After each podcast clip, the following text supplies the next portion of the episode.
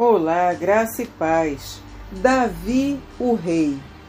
Histórias e cânticos sobre a coragem de Davi corriam por toda a parte. Logo o rei Saul ficou com inveja dele. Saul chegou a tentar matar Davi, mas Deus o protegeu. Finalmente, quando Saul morreu, Davi ficou sendo o novo rei de Israel. Davi levou os israelitas a muitas vitórias nas batalhas contra seus inimigos.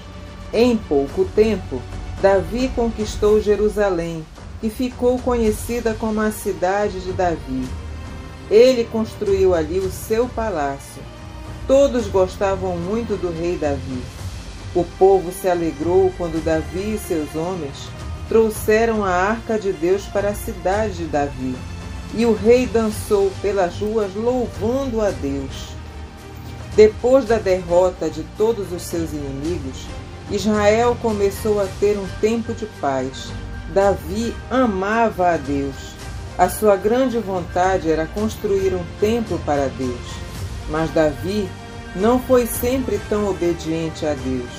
Por isso, Deus disse a ele que seu filho Salomão iria construir o templo de Deus. Davi escreveu muitas poesias e hinos, chamados salmos.